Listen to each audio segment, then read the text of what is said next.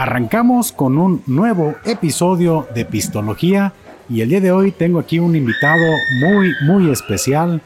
¿Cómo estás, Volter? Contento. Estaba hace rato como recordando mis tiempos cuando me ponía nervioso. Pero estoy contento y más que nada por cómo se dio esto, ¿eh? O sea, eso es lo que me ha, me ha dejado tranquilo de saber que lo que he logrado, lo que he hecho en años, solito se va empezando a ensamblar y con gente como tú, O sea, la neta estoy súper contento. Hombre, pues muchas gracias. Ya era, mira, ya eras un invitado que yo tenía, ahora sí como que en la mira, ¿no? Si se puede decir de alguna manera. Tenía muchas ganas de platicar contigo y pues yo creo que vale la pena, ¿no? Platicar la anécdota. Hace 15 días coincidimos aquí precisamente en Cervecería Carmela y órale, pues después de platicar un poquito resulta que pues, se armó el podcast por compromisos tuyos. La semana anterior no se dio, sí, sí, pero ya estamos aquí platicando y eso es lo, lo, que importa.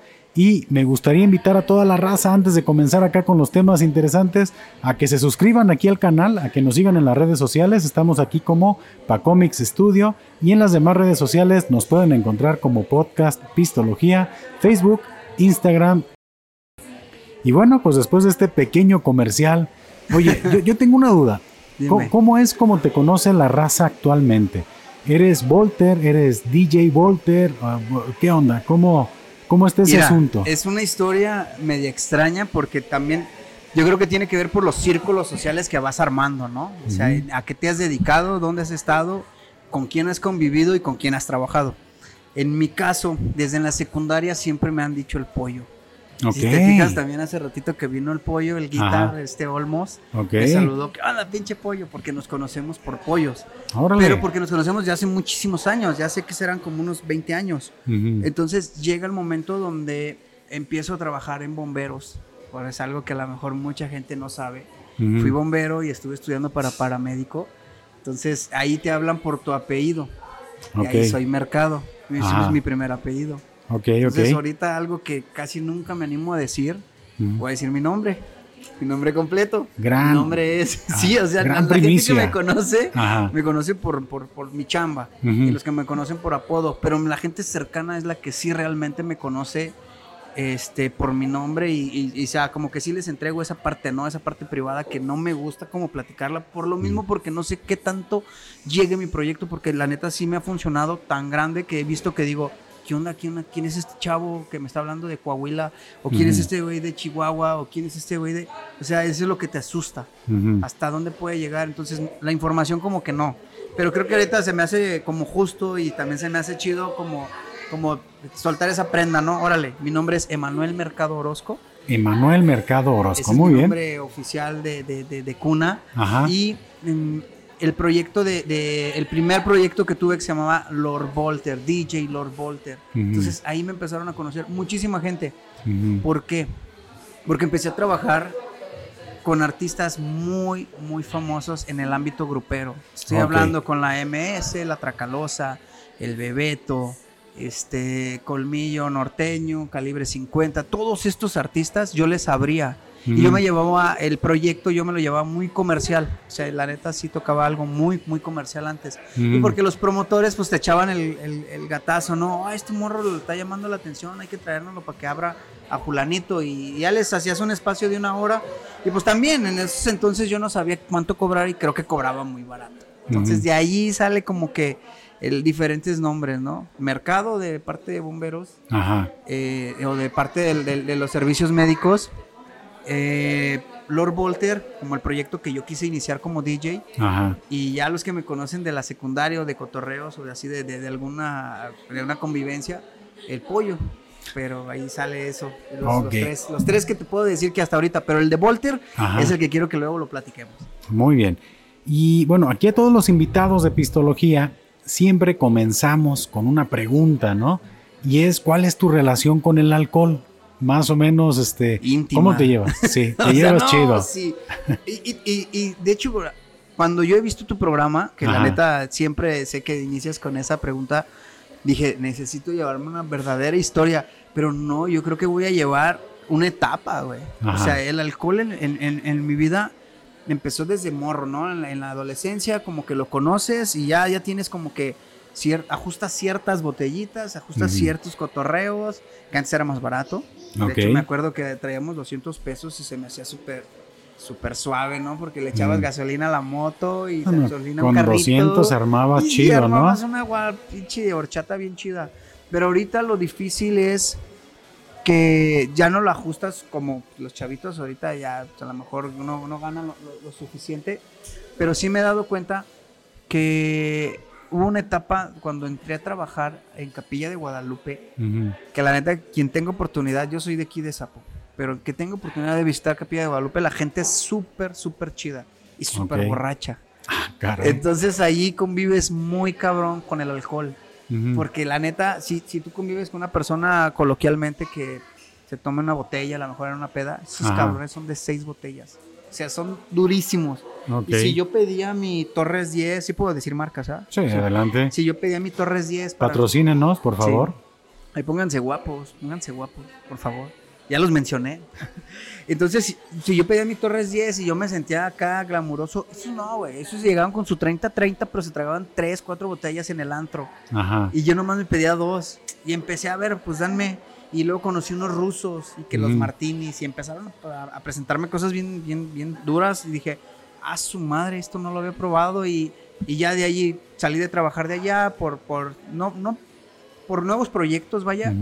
Y cuando regresé a Zapo, no, sí regresé bien pedote, cabrón. ¿Tampoco? sí, o sea, ya yo te puedo decir que en toda la semana sí me chingo o una caguama diaria o un vinito o algo y lo hago como terapia así de ah, pues vamos a descansar. Pues Hasta la fecha. Ese es tu día a día. Sí, pero ahí te va. Hay días que no, que el trabajo le gana. Ok. O sea, si tengo demasiado trabajo o no. Y cuando estoy tocando, curiosamente, no tomo. Tomo muy poquito. La gente puede llegar a pensar que no, este voy a ser bien pedote en, los eventos. No. Eso lo veo como mi chamba. O sea, sí, sí me gusta ser como muy profesional. A lo mejor sí me tomo uno, dos, para entrar como en el nivel, en la energía que trae la gente. Pero hasta ahí. Pero no me pongo bien orco. Oye, ¿y traes por ahí alguna anécdota que recuerdes en la, en la peda? Aquí has dicho, ¿sabes qué? Te puedo decir varias cortitas. Ok, a Cuando estaba adolescente, sí hay una donde, donde sí me puse muy mal, muy mal con vodka típico de, de, adolescentes, muy económico. Porque aparte no sabe a nada, lo, lo mixeas con el juguito. Con el juguito de naranja típico y, y, terminé diciéndole a mis camaradas que avisaran a mi trabajo que traía calambres, que traía riumas. Ah, la y de ahí me empezaron a echar carrilla por ese rollo. Ok. Este, ¿cuál otra? Es que sí tengo como, como varias, pero hay unas como que sí siento como que, que espérense, ¿no? No puedo ser tan obvio. Ok, ok. pero Ah, la reacción de cada una. Mm. Eso también siento que, los que sí realmente han tomado saben que la cerveza se comporta diferente que el whisky y que cada una te, empieza a hacer comportarte diferente, cabrón. Mm. Pero sí, una que platicábamos hace poquito, el pollo, cuando vino. Esa fue, tuvimos un evento a nivel, era a nivel nacional por parte de Cruz Roja y la sede fue Guadalajara. Y de tantos DJs que hay, me sentí afortunado de que me presentaran a mí como el DJ oficial para el evento. Okay. eran cuatro días. Y yo no quería ir nomás ir a tocar, o sea, yo dije, no, tengo que hacer algo diferente. Y el primer día se me ocurrió hablarle a mi compa el pollo, le dije, el de Olmos, le dije, carnalito, vamos haciendo algo, vamos practicando y vamos llevando tu show de guitarra eléctrica con electrónica y ah, duramos tres semanas haciendo el pinches, eh, preparando todo y termina mi compa el pollo poniéndose bien mal y yo también medio pedo y eh, lo que terminaba una rola que era la bamba, que era el inicio, al últimas terminó un solo casi de dos minutos, ¿no? Un solo todo épico. Sí, pero estuvo bien, o sea, de alguna manera como que sí necesitábamos transformar eso de que eran puros chavitos porque eran puros menores de edad, pero sí necesitábamos transformarlo a que era una fiesta, cabrón, a que, a que diviértanse. Y entonces eso nos ayudó mucho, que andábamos medios pedos. Ah. o sea, nos ayudó. Es porque el alcohol siempre ayuda, ¿no? En, ciertas situaciones. Sí, en algunas situaciones te hace, te hace hacer cosas interesantes. Y fíjate que es curioso, yo he visto y he leído y han sugerido que también cuando quieres ser creativo necesitas alcohol. Pues es que eh, yo creo que el alcohol Obviamente, si lo manejas bien, con responsabilidad, este, te llevas, te llevas calmadona, yo creo que puede ser una buena compañía. Obviamente, sin, sin hacer una apología a que haya un abuso, ¿no? Ni, mucho menos, pero yo creo que podría. Hay, hay quienes dicen que solamente de esa manera escriben o, crean o hacen cosas, ¿no? Al final de, cuentas es algo que es un estimulante, es un lubricante incluso social, ¿no? Sí. O sea, no hay nada que no se pueda arreglar con unas copas o buenos negocios salen con una copa de repente. Programas. Programas. De repente puedes estar sentado en una barra pidiéndote una chela y al en un ratito estás armando un podcast, ¿no? Así es. Y eso es, eso es lo interesante también del alcohol, cuando lo haces de esa manera, de ese nivel, y lo empiezas a controlar y lo empiezas a compartir. O sea, que sea de esa manera, que no sea de una manera grotesca, como a veces la gente lo puede llegar a tachar porque vivieron bajo en un mundo de violencia y, y, el alcohol estuvo cerquitas, entonces lo ven como, ah, no, no, no, no, no, no. Alcohol Quítamelo de enfrente, no, ¿no? Hace daño. No, espérame, yo conozco gente que es súper borracha y es súper trabajadora, que al día, al día siguiente están trabajando, asisten a lo mejor, oh, ando bien madreado, eh, estoy trabajando, pero son responsables. Y hay otra gente que dices, no manches, este, este, tipo sí no, no, creo que no está entendiendo lo que provoca a lo mejor el alcohol. O sea, es hallar la fórmula, lo que te decía el otro día. Es todo un tema, completamente, ¿no? Pero, este, bueno, antes de continuar también mencionarles, ya vieron dónde nos encontramos, estamos ah, aquí en la sede oficial de Pistología aquí en Zapotlanejo. en cervecería, ah, exactamente, cervecería Carmela, ¿no? Entonces, pues aquí estamos ah, grabando el episodio en esta ocasión con, con Volter.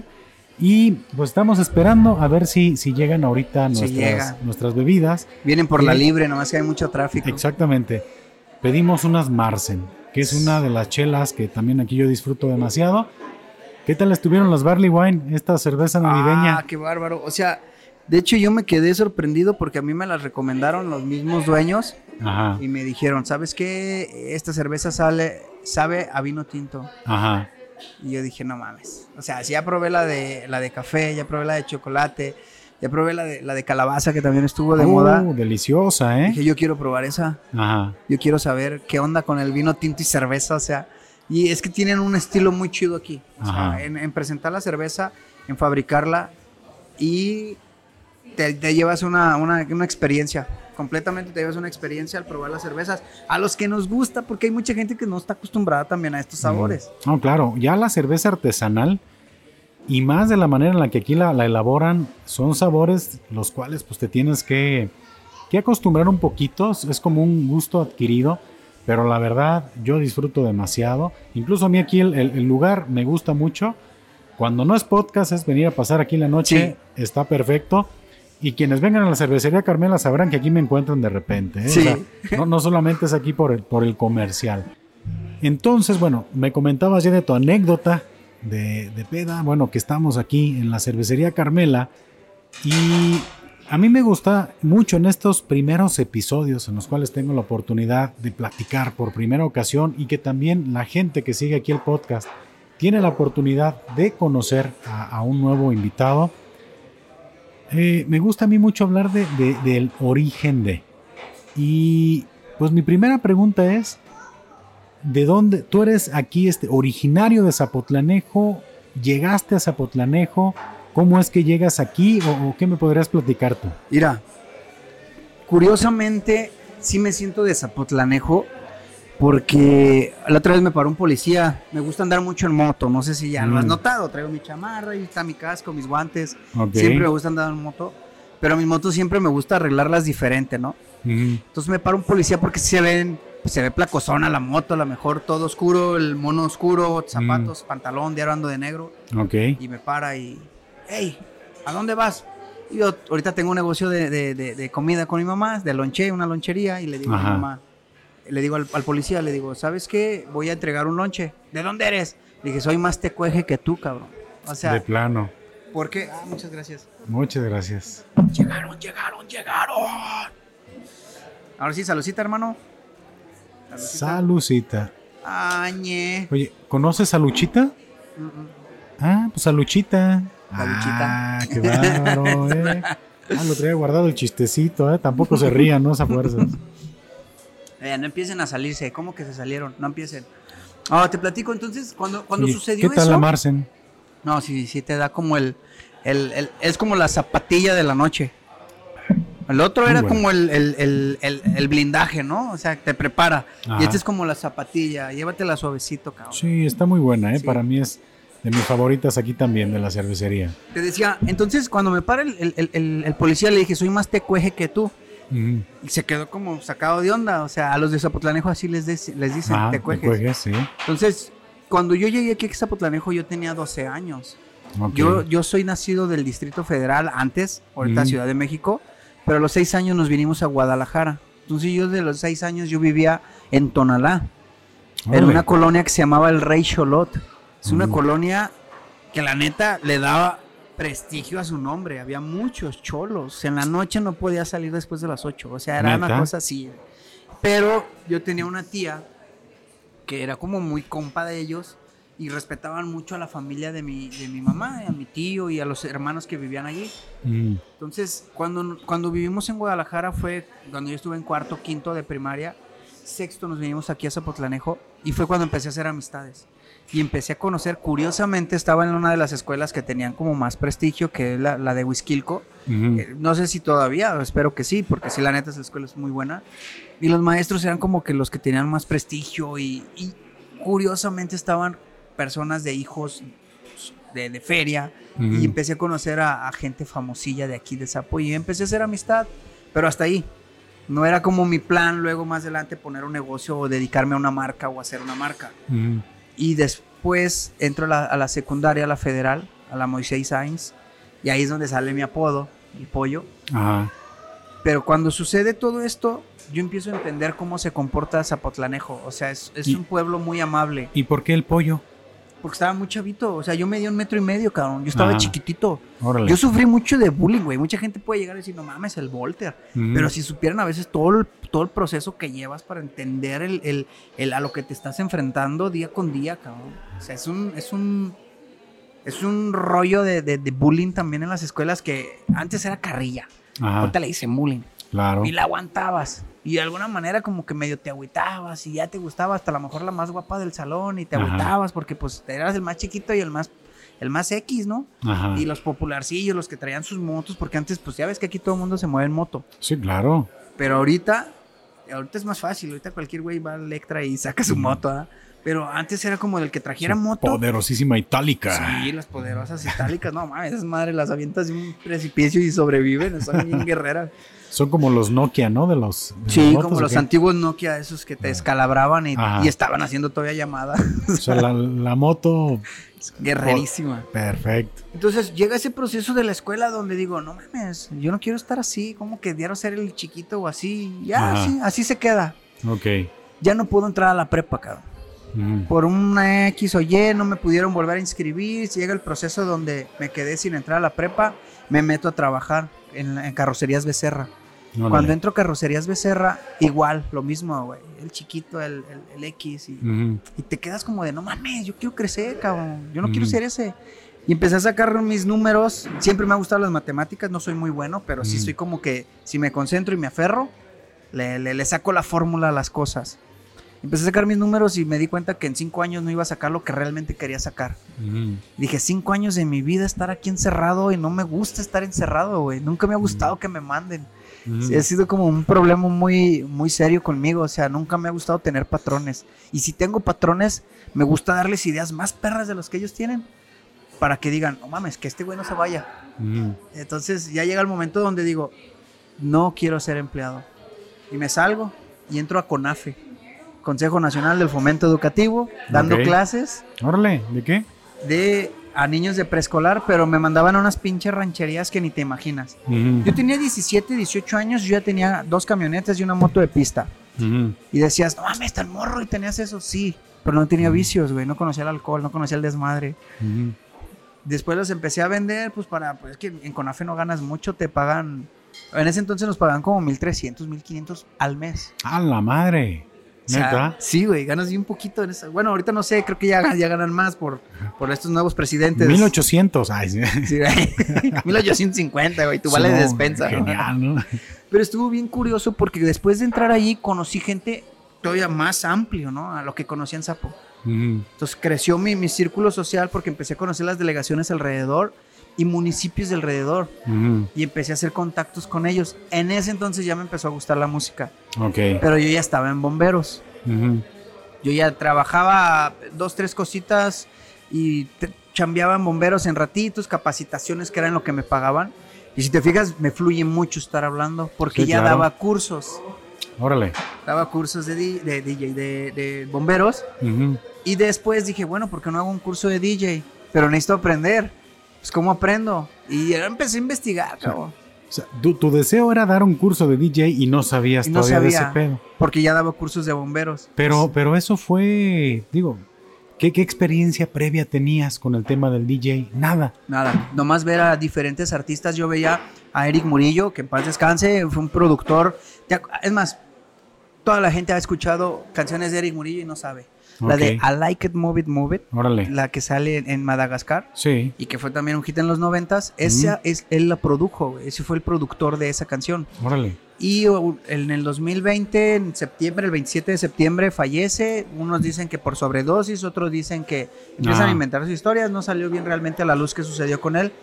Pero fue un productor que a mí me llegó de mucha inspiración. Es colombiano. Lo vi en un video en un bar donde yo tocaba en ratitos que me pagaban una miseria, la neta. Al principio, cuando empiezas con esto, te pagan puras miserias, cabrón. Puras miserias. O sea, de hecho, casi te quieren pagar con cervezas. Pero como quieres darte a conocer, dices, pues Oye, como el Paco, ¿no? Cuando te invita a pistología, así sí, de. sí, te voy a invitar una chela, güey. Echamos chela. Te das 30, nomás una chela y ya. Sí, no. no, pero algo así sucede. O sea, la neta, al principio, así sucede. Ok, pero aquí ya me gustaría todavía como irme más a detalle.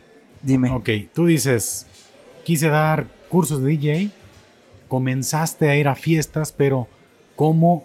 O sea, ¿en qué momento dices tú, me llama la atención ser DJ? O sea, ¿qué, es el, punto decisivo en el cual dices, ah, me gusta, quisiera? Dos cosas. La primera, lo vi como, como lo que me dijo una vez este Chuy Hermosillo, que es el, antiguo dueño de, del Coyote Inválido. Y ahorita tienen lo de unas salsas que venden, de mm. María Eugenia creo que se llaman. Mm. Él me dijo, ¿sabes qué me encanta de ti, cabrón? Que te la crees. Mm. Te crees artista, güey. Porque hay veces que no tenemos gente en el bar y tú estás en tu pedo, tú te encanta, lo disfrutas. Y eso fue lo primero que dije, sí, cierto, yo quiero serlo, güey. Y aunque no sea famoso, yo, yo desde un principio dije, yo soy un artista. Aunque no sea famoso, yo soy un artista. Y tú puedes ser un artista. Y mucha gente que nos puede estar viendo ahorita son artistas. El problema está en que a lo mejor no ganan millones, pero son artistas porque crean cosas interesantes. Están realmente sacudiendo a la audiencia, haciendo cosas importantes. Eso es ser un artista. No necesariamente necesitas estar eh, en los Grammys o en los Globos de Oro, bueno, pues esos, esos cabrones ya fueron artistas cuando antes nada nos pelaba. Y eso es lo que necesitamos creérnosla. Entonces, eso fue la primera llave. Me la creí. La segunda es que ya me empezaron a pagar, cabrón. Y me empecé a dar cuenta que sí se puede vivir de esto. Y fue por eso que yo dije, bomberos, te quiero mucho. Mi carrera de paramédico, te quiero mucho, pero no me está dejando lo que quiero. Y en esto yo en dos días ganaba lo que una persona ganaba en 15 días. Entonces yo dije, no manches, me está yendo mejor. Pero ¿por qué DJ? ¿Por qué no otro instrumento? O sea, ¿cómo, cómo iniciaste, no? O sea, ¿sabes qué? Esto me hizo clic y quise empezar a lo mejor, no El programa de Virtual DJ. Virtual DJ es lo que te iba a decir. Sí, Virtual DJ fue una, una herramienta muy chida porque cuando la conocí, yo conocí también a un chavo de aquí de Zapo que se llama Pime, que trabajó en el Copacabana, que está en la Morelos, donde está el, bodegón ahorita, 2023, por si alguien ve el video más adelante. En el 2023 ahorita está un bodegón, pero antes, hace 10 años, había arriba un Copacabana, que era un barecito de Don Fidel. Fue uno de mis primeros senseis también en enseñarme cómo cuidar una cabina, cabrón. O sea, cómo ser limpio, ordenado, este, cuidadoso en los sonidos, yo llegaba al, bar, ay caray, yo llegaba al bar y afortunadamente ese señor me enseñó a limpiar todo, a darle mantenimiento. Y ahorita que yo tengo un evento en algún lado, me doy cuenta lo importante que es eso, porque cuidas una inversión grandísima. Y más ahorita que ya tengo equipo. ¿Descubriste Virtual DJ por error? No. Alguien me dijo, me dijo, güey, si te gusta el programa, yo te lo descargo. Y, había un, programa portable que en cualquier computadora me metía. Sí, sí, me acuerdo. Y lo podías poner. Mira, todos en algún momento tuvimos esa, esa, bueno, no, no sé si todos, ¿no? Pero a mí me tocó experimentar con Virtual DJ, ¿no? Sí. Es donde hacías el, el, ¿cómo se le nombra? Scratch. El, scratch. Dices, o meter los efectitos abajo. Y ya empalmabas una rolita con otra, ¿no? Sí. E, e, es muy interesante, pues, ese tema, porque yo, yo comento, ¿no? A mí, quien, me conoce o me ubica un poquito, sabe de mi inclinación también por el tema del diseño. Entonces, eh, no sé, en algún momento me topo por accidente con Corel Draw. Un, programa, ¿no? Que todavía hasta la fecha. No, sí, sí lo sé usar, ¿eh? ¿Tú, diseñas con Corel? Bueno, diseñaba, ahorita ya con Ilustrador. Ah, qué bueno. Está más este, perra. Pues digo, te va, una cosa te va llevando a otra, ¿no? Este, el tema es que cuando yo experimento por primera vez el Corel Draw, para mí fue, no sé si has visto el, GIF así de, o sea, sí. es un... Le empezaste a entender las herramientas durísimas. Me voló la mente, dije, no manches, o sea, para mí hacer un degrado, o sea, cosas y, me comencé a enamorar mucho de esa situación y, no sé en qué momento. Es más, soñabas, te apuesto que soñabas en diseñar algo, te lo apuesto, que te quedabas dormido y decías, ahora mami, ya sé qué quiero hacer. Todo, todo, todo ese tipo de situaciones para mí fue, dije, esto, de aquí soy, ¿no? El, primer momento que yo probé Corel Draw, dije, de aquí soy y voy a seguir y ha sido incluso de manera empírica el tema del diseño. así también me tocó a mí. O sea, el eh, virtual yo también empecé a buscar No sé si, para ti fue así como igual de... Igual. Dices, no manches, de aquí soy, ¿no? Ahí te va la, contraparte. Mm. La contraparte de, de, encontrar ese programa fue de que se me hizo tan fácil Ajá que se me hizo una burla porque yo no quería hacer algo tan fácil. Yo quería tocar con aparatos porque yo veía a Eric Murillo. Una mezcla, tornamesa, mezcladora. Son reproductores, reproductores, DJ. las, las, las, que ves son reproductores. Las tornamesas son los que llevan los viniles. La de a medias es la mixer. Entonces ya todo el, todo el, el, el, equipo se llama set. Todo el set que tú vas a poner. Bueno. Entonces yo cuando veía a Roger Sánchez, a Eric Murillo, a David Guetta, que en ese entonces, en el 2008, también estaba pegando bien duro. Yo dije, su madre. A mí me, me latió muchísimo cómo esos cabrones, con esos aparatos tan cabrones, hacían la magia. Y yo ya iba a llegar con mi laptop y dije, no, no quiero verme con la laptop. Yo no, ese no era mi, ese no era mi plan. Mi plan era verme grande. Entonces, ¿qué empecé a hacer? Juntar feria y comprarme mis primeros, mis primeros reproductores, que fueron unos Newmar 200, que le salía el casetito para meter el disco. Órale. Y pero me enseñé con unos Denon 4500. Los que saben, ahí les va el comercial, los que saben cuáles son los Denon 4500, eran de puro oído, no veías nada más que el, que el tiempo.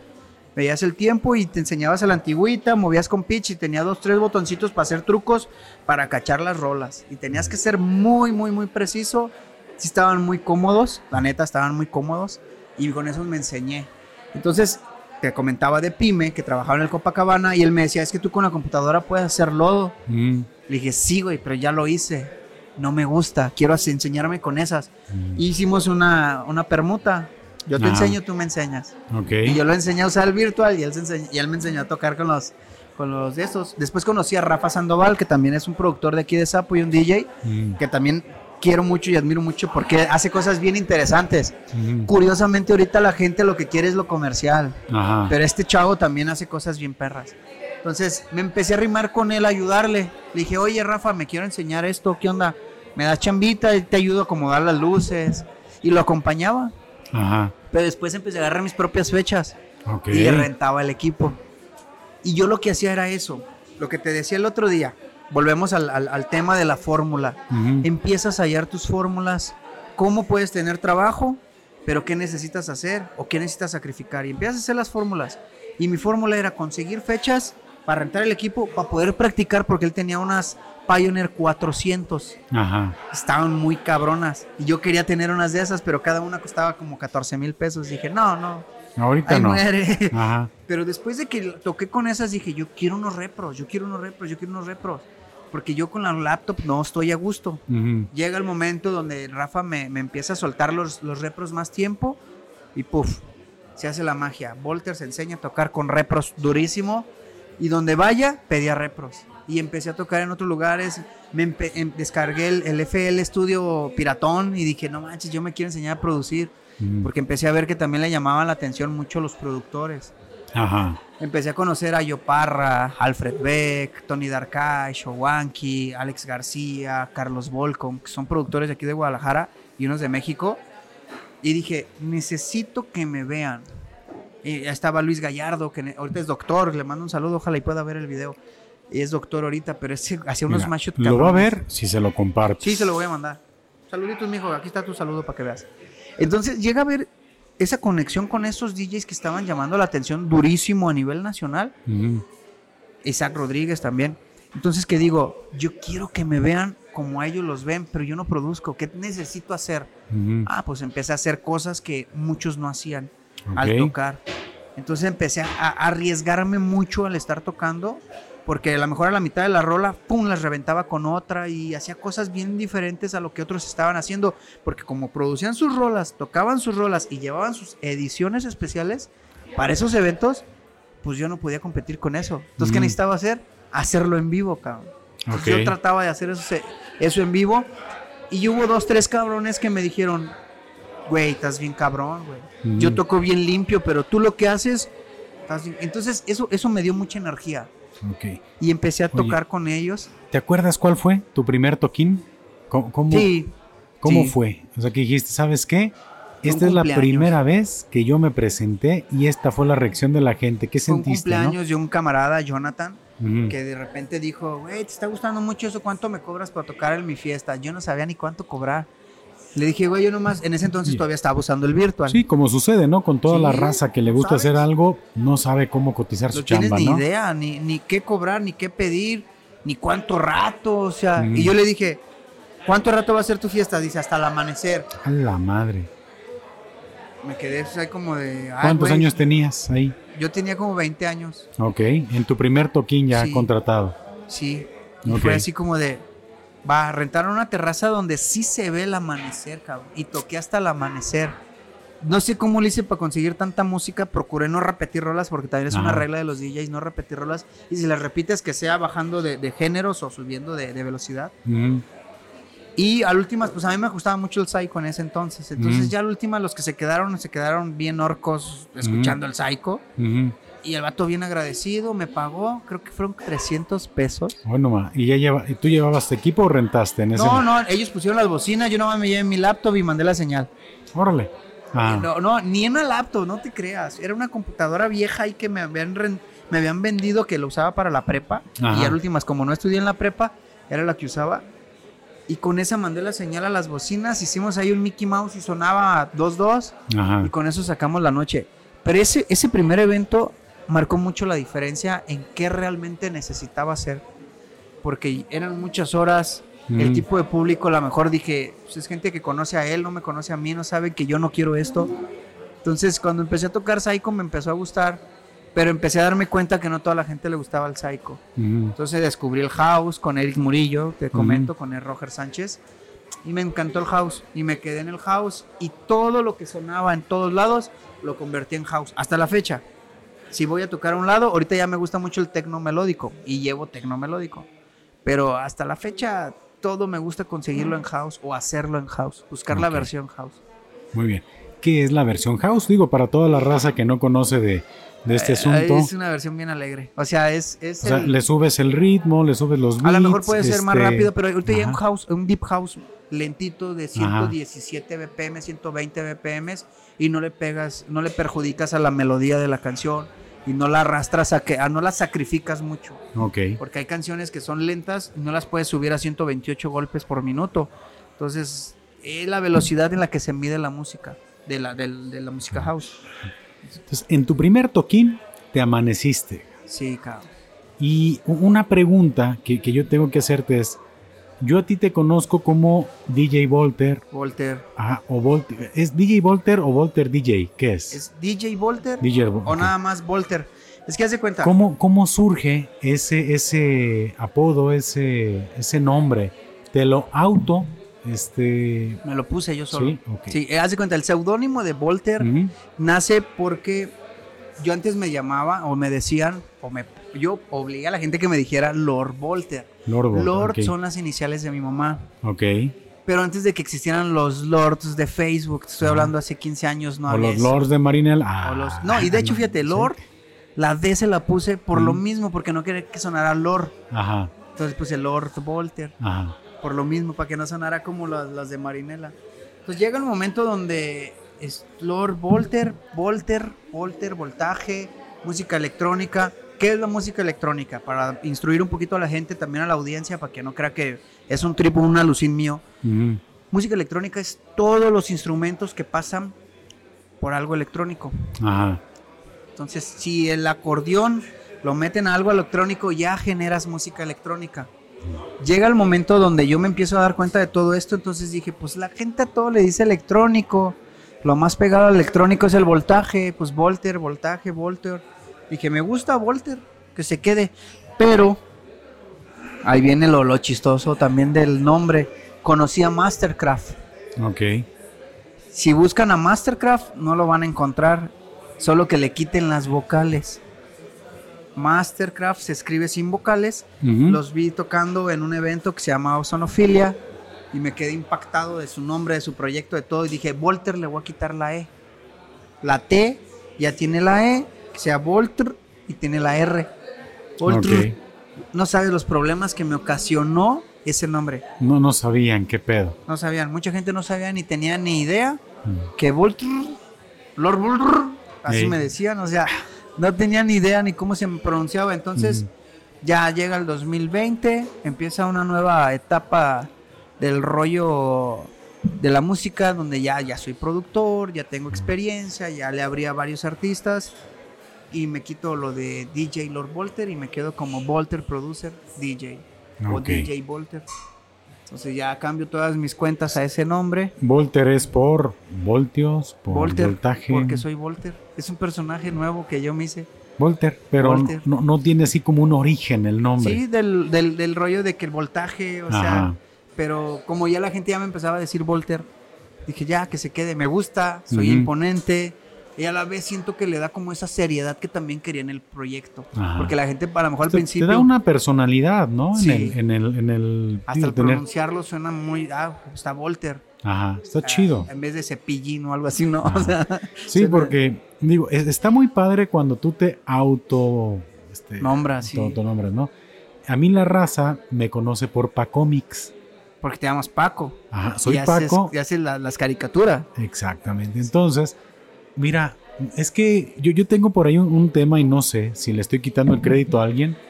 No sé si alguien me bautizó o yo me, me, autobauticé, ¿eh? pero pues para cómics se quedó y me hizo mucho clic y dije, qué padre, ¿no? Porque pues te pudieron haber bautizado como el cacas o el... sí, güey, no, ahí nos apodos duros, El cerote, ¿no? Sí, no mames, y pues no, dices, qué padre, ¿no? Que en este caso pues tiene un, un apodo que va pues, como con una ramita con lo que te gusta, ¿no? Sí. Entonces, bueno, resulta que tienes ese primer toquín. En ese momento ya la raza te ubicaba como Volter o Volter nació después. Volter nació después del 2020. Después de 2000, o sea.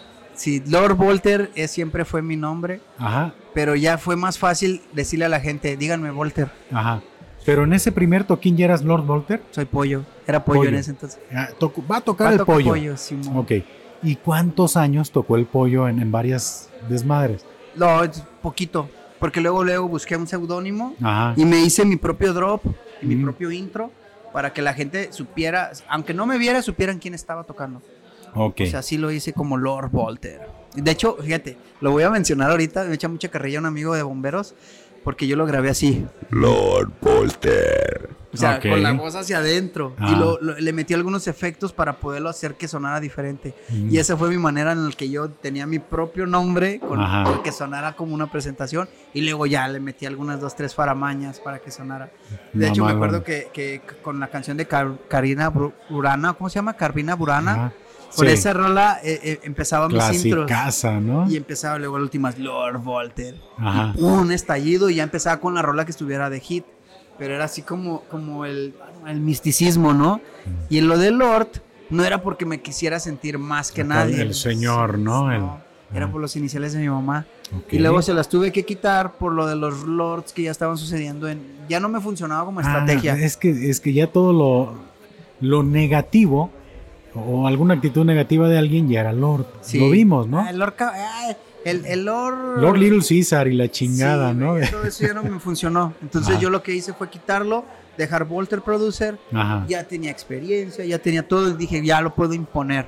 Mm. Después me, empecé a dar cuenta que hay una banda de rock en, en, Alemania que se llama Volter. Ok. Entonces yo tuve que agregarle lo de DJ. Y de hecho en Spotify mis canciones están como Volter DJ, pero con doble E. Por lo mismo, porque ya hay un cabrón que tiene una canción o dos, tienen como 15 años, que sí se llaman Volter con una E. Entonces yo las tuve en Spotify, es el único lugar que tienen que estar con doble E. ahí es lo único malo de, cambiarte los nombres y que alguien ya te lo haya ganado. De hecho, tengo un amigo que se llamaba como esas tiendas japonesas, Shane. Ah. MC Shane. No me digas. Y le tumbaron el nombre y le llegó un correo y le quitaron. Y él tenía el nombre desde antes, pero no estaba verificado. O vendes ropa o te abres, ¿no? Eh, así le pasó, cabrón. Y la neta, el vato compone bien perrísimo, o sea, el vato canta bien chingón, pero pues llegan industrias muy grandes y te aplastan. Mm. Y, este, y, este, y este rollo de los proyectos individuales, como cuando eres artista individual, como en tu caso que eres un mm. podcast individual y que tú haces mm. Llega alguien muy duro, te aplasta, güey. O sea, que traigan inversión y así tengas tú a lo mejor, ay, tengo mis centavitos invertidos en esto. Esos cabrones tienen millones y te, te destrozan. Entonces, cuando el nombre también, pues lo que quieres hacer es ser reconocido. Mm. Y llega alguien así, se está de pensarse, cabrón. Sí. Y tienes e-, ese, ese inicio. Entonces, bueno, tienes ese primer toquín. ¿Cómo continúa tu evolución? ¿Cómo has ido creciendo como DJ? O sea, es, oye, después de ese primer toquín, la raza te comenzó a buscar eh, paralelo, ¿qué estabas haciendo este, entre la música y, todo este asunto? ¿Cómo es que dices, mira, ya me estoy posicionando, ya la raza me busca? ¿En qué momento dices, ah, cabrón, ya me la estoy empezando a creer? O sea, ¿cómo, cómo, comenzaste a crecer? O sea, la fórmula, la que te digo, la fórmula donde empiezo yo a, a, combinar en que me vean. Compré un libro digital yo leo muy poco, la neta, yo sí les puedo decir bien honesto, yo leo muy poco, pero si algo que me gusta, lo leo 10 veces. Y compré un libro que se llamaba Cómo un DJ salvó mi vida. Órale. Y ese, ese libro mencionan en algunos párrafos, había DJs donde platican su experiencia de cómo querían sobresalir. Y hubo uno que se llama Sasha, que me gustó mucho su historia, que él dijo, si no hay quien me contrate, me contrataré solo. Órale. Entonces yo fabrico una empresa que se llamaba Plexo Productions y esa empresa me contrataba a mí. Plexo Production presenta. Yo hacía mis spots. De hecho, me voy a aventar uno y si alguien lo ha escuchado va a decir, ah, no mames, es cierto, eran mis spots.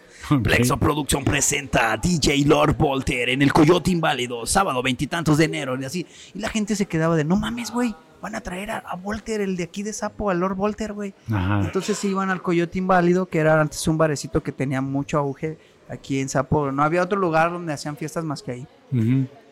Y el señor de allí, don Javier Minuto, que en paz descanse, me dijo, el primer evento que hice fue una guerra de DJs y lo puse hasta el tope y me dijo, los eventos que quieras hacer, aquí está tu casa. Entonces empiezo a darme cuenta que necesito hacer una fórmula donde la gente vaya, yo gane dinero, pero no parezca que yo lo hago, sino que alguien me presenta. Ok. Para darme ese prestigio. Ok. Entonces me autocontrato y empiezo a hacer mis números. Pero aquí lo más interesante de esto es para, por lo mismo que yo te platicaba el otro día, no te desanimes de tus proyectos, lo que le digo a la gente, no se desanimen.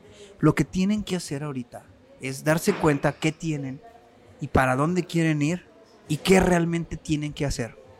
Mi fórmula fue bien sencilla se me acabó mi beca de CONAFE.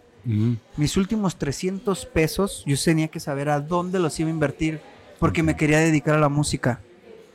Entonces yo fui a una imprenta, le voy a entrar el comercial a mi compa Ricardo, a Publicit, que también fue uno de los que empezamos casi a la par y ahorita también es un monstruo en, publicidad. Y le dije, traigo 300 pesos, quiero hacer boletos y quiero hacer unos flyers. Y voy a hacer una guerra de DJs en el Coyote Inválido. ¿Qué onda? ¿Cómo le hacemos? Me dice, te hago 10 flyers y nomás te hago una tira de boletos. Véndelos y con eso pagas lo demás.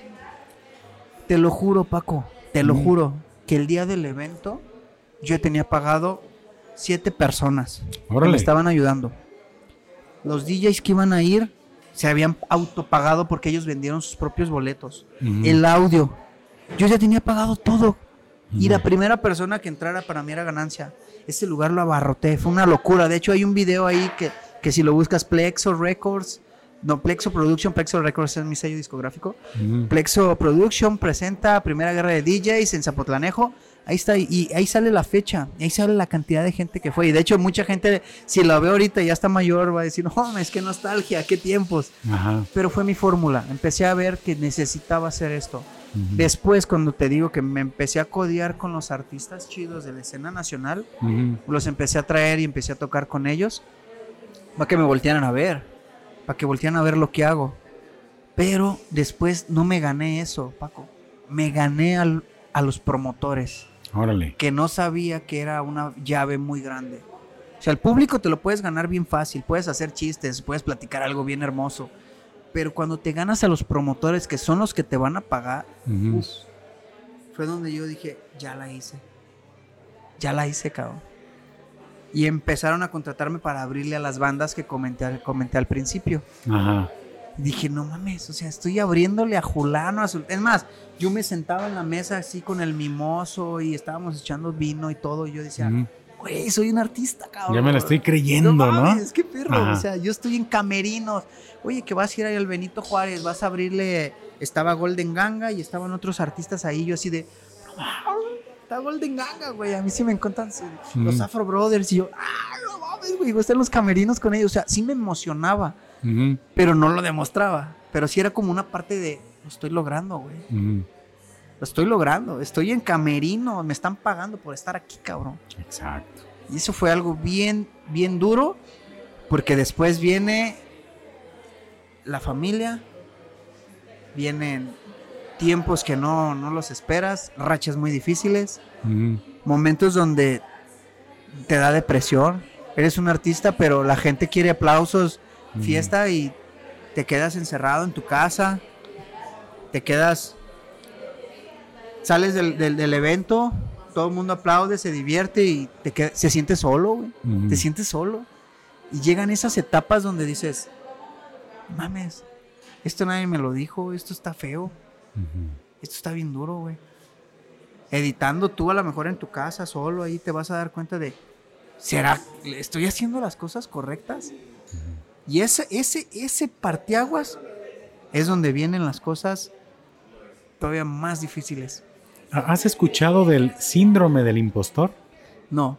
Ok, mira, el, síndrome del impostor, y a lo mejor es así como un, un paréntesis, ¿no? Dentro de la conversación, precisamente es eso.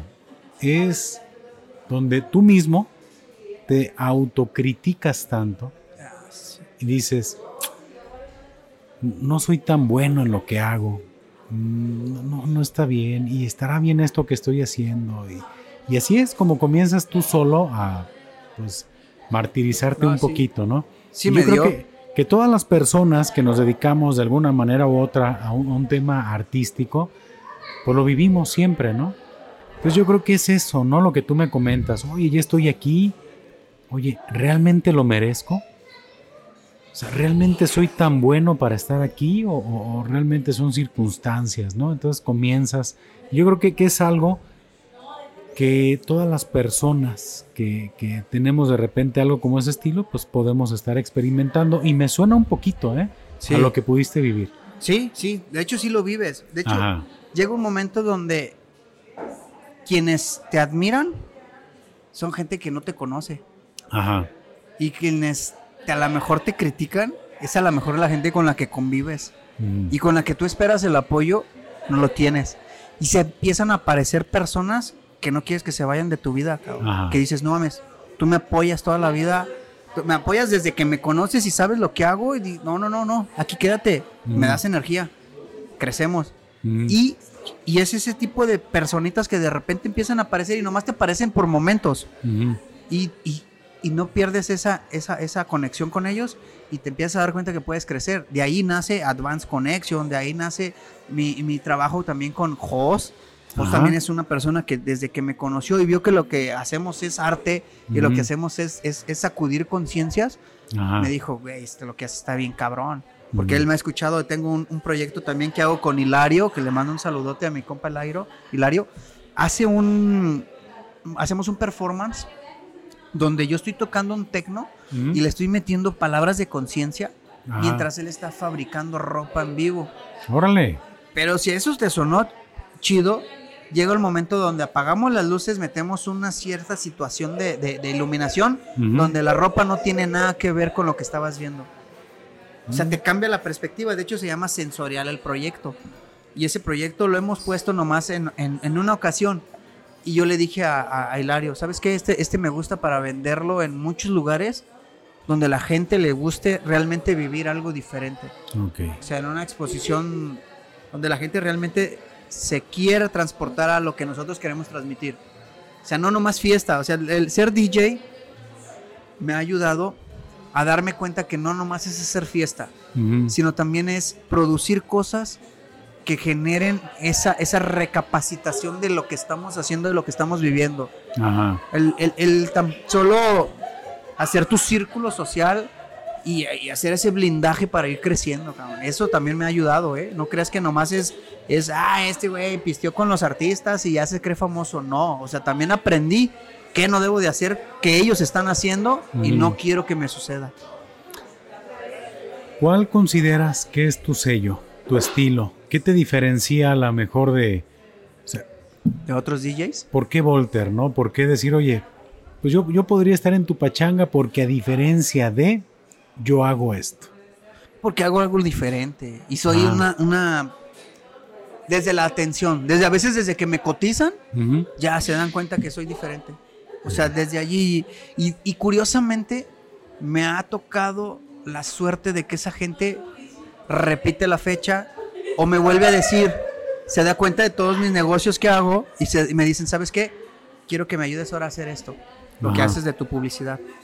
Y, hay gente que me conoce que soy DJ o soy productor, pero no se dan cuenta que también hago lo de publicidad. Y cuando se dan cuenta que hago lo de publicidad, ¿sabes qué? Lo de DJ no me interesa, pero lo de publicidad sí. Hoy, ¿sabes qué? También sé que tienes una lonchería con tu mamá. Está padrísimo, güey. Quiero comprarte lonches. O sea, esa es, esa es la conexión que hace Volter. Volter es una persona como tú, como cualquiera, como los que nos están viendo, pero demuestra ser una persona limpia. O sea, de hecho, yo soy el repartidor de mi propio negocio a pesar de que a lo mejor he estado en escenarios con 9 mil personas, 17 mil personas, pero yo te llevo un lunch a tu casa, cabrón. O sea, yo soy Volter, Volter es ese, o sea, una persona sentada, centrada y humilde, cabrón. No, no necesitan creerse un super mega artista sí me creo un personaje, como ahorita, a lo mejor traigo mi gorrito, mis lentes, mi collarcito, mi chamarra, porque es el personaje de Volter. Pero si tú me ves a lo mejor a las 8 de la mañana, 9 de la mañana pidiéndome un lonche, no te voy a llegar así, cabrón. voy a llegar bien abrigado por el frío ahorita que está haciendo. Entonces todo eso, ese es Volter. Hasta desde que me contratan se dan cuenta a lo mejor la diferencia en que hay y el servicio. Y esa es la diferencia. ¿Te ha tocado una fiesta difícil? Sí. Donde digas, no mames, la gente no se para, cabrón. ¿Qué pedo? Sí, cabrón. Y más ahora, ¿eh? En estos tiempos. Ahorita en estos tiempos, la música está causando una, una revolución que en 15 segundos la gente decide si le gusta o no le gusta. Imagínate, cabrón. Entonces, si tú tocas un set de una hora y las rolas duran 6 minutos, de hecho, ahorita las rolas cada vez duran menos. La rola que se acaba de sacar Shakira de, de 3 minutos y Feria, 4 minutos.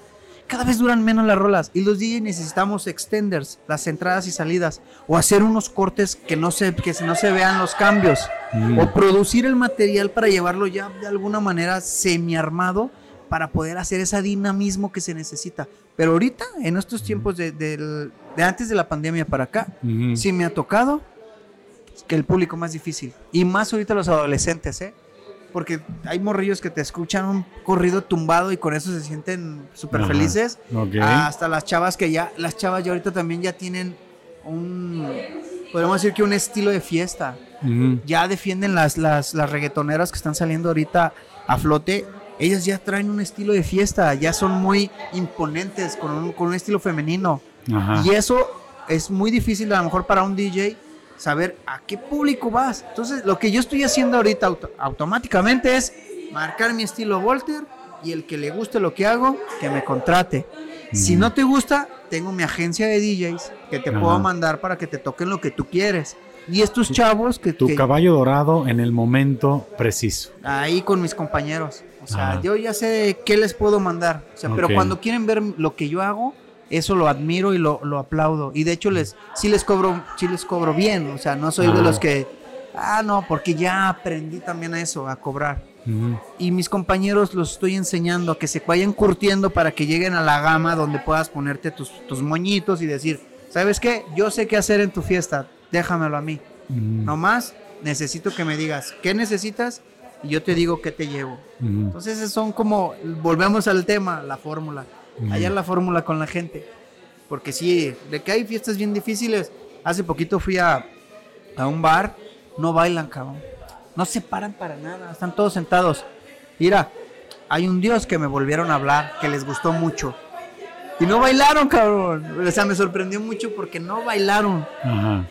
Y dije, ¿cómo les gustó si no bailaron? No, sí, güey, que la música que traes está bien perra. Y eso fue lo que dije, bueno, no necesariamente necesitas poner a la gente a bailar. También vas aprendiendo que si tú pones algo y no te están pidiendo cosas, es que la gente está cómoda, están a gusto. Entonces ahí dices, bueno, esa es una banderita de estamos cumpliendo.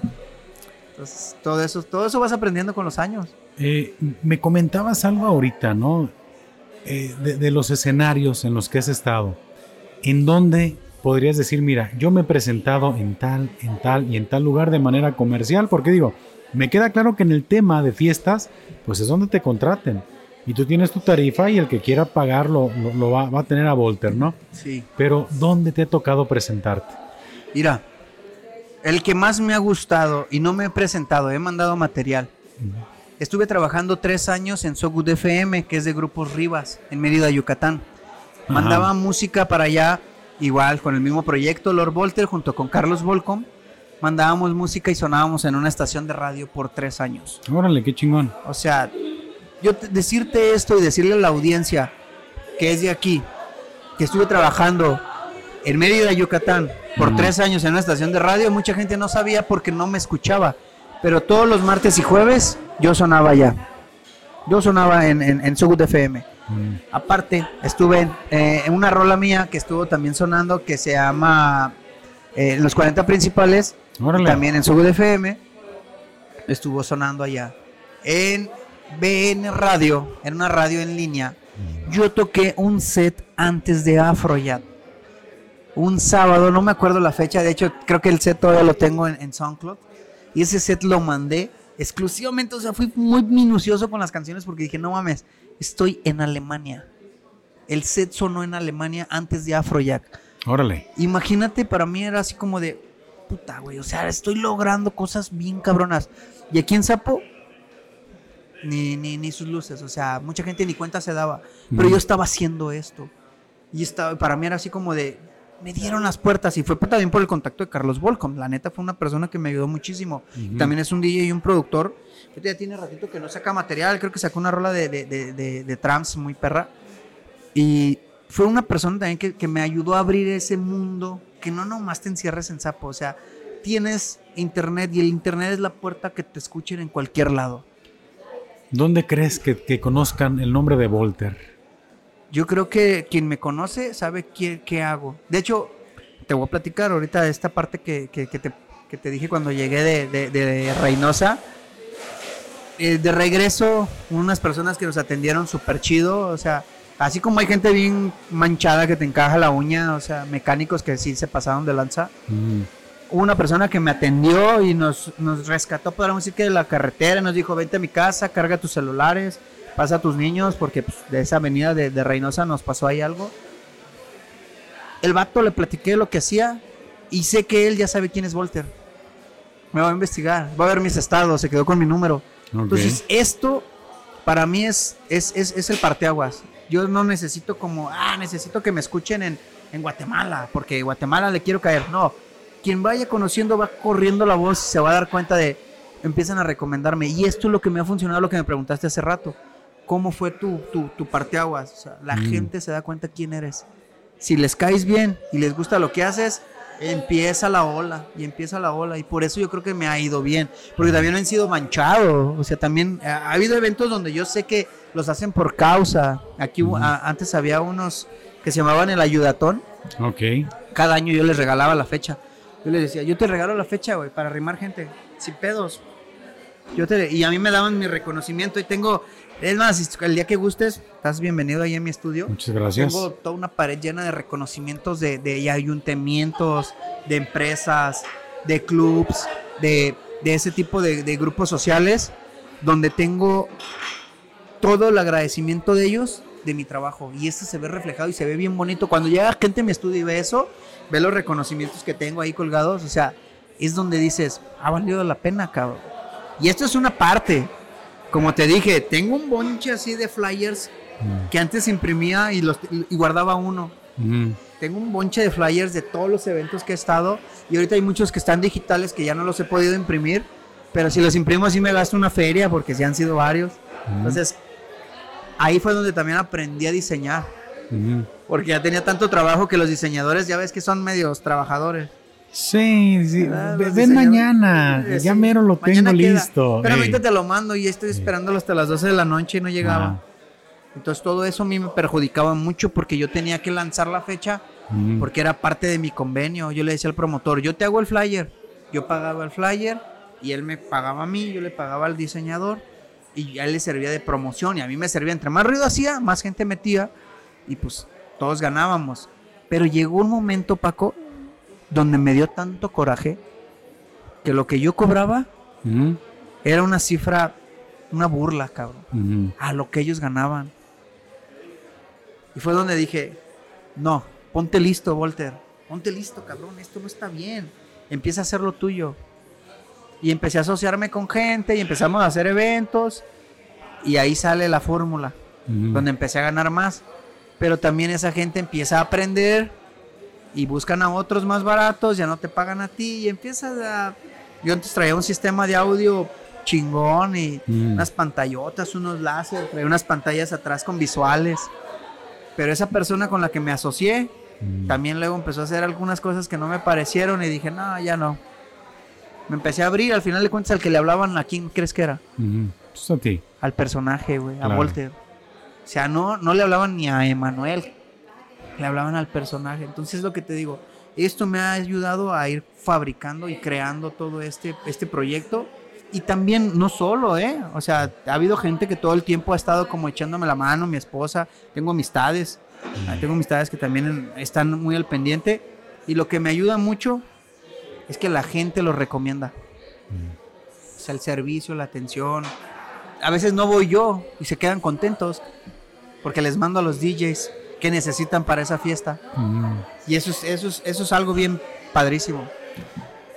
Volter, mira, sé que hay una etapa que no hemos platicado de, de Volter como pionero en la radio local en Zapotlanejo. Ah, Simón. Etapa padrísima, pero no quisiera quemar ese cartucho. Quisiera que, si me lo permites, lo manejemos para una segunda parte de tu entrevista. Claro. Sí, porque a que no sabes cuánto tiempo llevamos de conversación. Una hora y media. Poco más de una hora. Entonces, me gustaría mucho, sé que hay mucho más que platicar contigo. Sí, Entonces, para darle toda la, calidad a, la conversación, ¿te parece si te comprometo con una segunda conversación? Ah, no, no, yo estoy, yo estoy puesto. Y de hecho, ahí te va. Zapotlanejoradio.com. Ese era el spot inicial con el que presenté el proyecto a mi socio y fue una, fue una experiencia. De hecho, ahorita me hiciste así como de. Ah, no mames, fue una experiencia. Yo nomás hice los spots. Ajá. Los puros spots así chiquitos. Los, los, rompe, las cortinas. Sí, claro. Y le dije, mira, güey, hacemos una radio.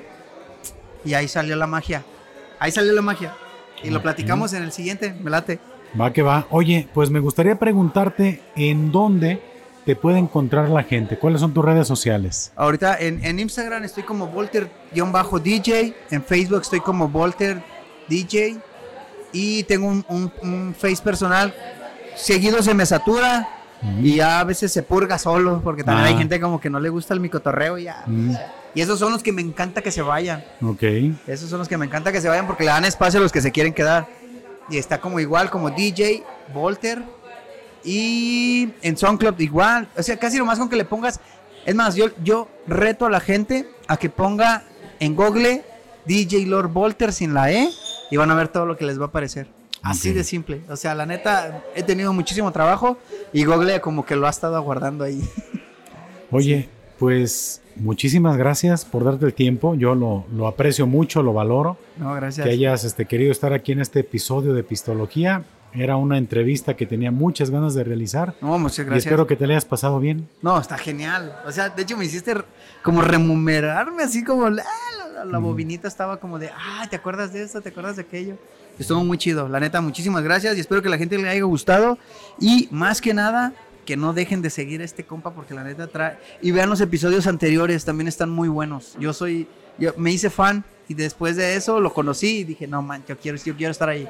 No, no, pues gracias. Mira, créeme que siento, honestamente, ¿eh? de todo lo que falta por platicar, siento que esta conversación apenas inicia. Sí. Y por eso me quedo así como que con ganas de, de seguirle. Hay mucha magia. Pero yo creo que a la gente también le va a interesar estar pendiente de la segunda parte. Que, hemos tenido trilogías, ¿eh? Trilogías aquí en Pistología han habido. Este, entonces yo creo que vengo a romper récords. Ok, perfecto, pues ya veremos qué, qué ocurre más adelante. Pues gracias, Walter, por estar aquí en Pistología, la verdad, muy, muy agradecido. Eh, a toda la raza que llegó hasta este punto del episodio, pues invitarlos a que nos sigan en nuestras redes sociales y nos despedimos como lo solemos hacer. Salud y saludos. Y, ahí te va, espérame, un comercialito rápido. si realmente llegaron a esta parte, les voy a regalar un señor lonche solamente con que me busquen. Así de simple, así de simple. si realmente llegaron a esta parte. Oye, ¿y si hago un clip con esto? ¿No eh, vale? No, no, no, me los asustas. No, me, los mandas todos, me saturas todo. Ok, ya vieron. Eh, promoción exclusiva y válida para Zapotlanejo. Sí, nomás para Zapo, no me vayan a pedir allá en Texas y que se los lleve. No, no, algo aquí en corto. Póngase listos, ¿eh? Ya tienen lonchecito. Sí. Oye, y a ver si luego nos invitas a tu estudio. Vas a ver que sí. Ahí vamos a hacer, yo creo que una, una, una edición especial ahí en el estudio. Va que va. Entonces, pues ya están los compromisos. Los que siguen pistología saben perfectamente que termina uno comprometiendo al invitado, pero hay una segunda parte. Espérenla pronto. Gracias por llegar hasta aquí y nos despedimos como siempre. Salud y saludos. Saludcita. Y si no toman, pues tomen. y si van a tomar, pues, pues, no manejen. Hasta la próxima raza. Chao, chao. Oh, qué gusto, ¿eh?